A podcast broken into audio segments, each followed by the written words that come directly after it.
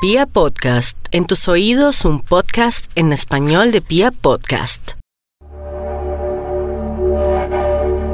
Para ustedes un especial saludo, les habla Ricardo Villalobos, eh, astrólogo. Quiero comentarles cuáles son los alcances del movimiento de cada uno de los planetas, especialmente los planetas rápidos, para este mes de julio del año 2019. Venus y el Sol fundamentalmente están en el signo de cáncer, Marte y Mercurio ya están en Leo y quiero contarles lo que esto significa para cada persona según su signo zodiacal.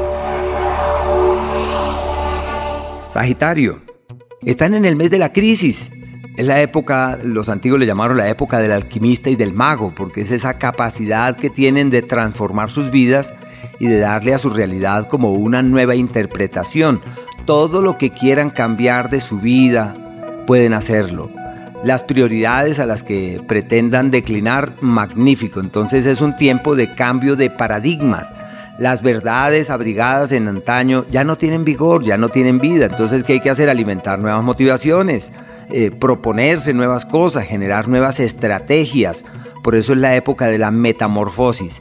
Y si hacen énfasis en ese mundo del alma, en ese tema del crecimiento personal, están muy bien, aunque todos deberíamos practicar yoga, pero es que los Sagitarios en verdad están en su cuarto de hora para el despertar que se llama el despertar de la conciencia.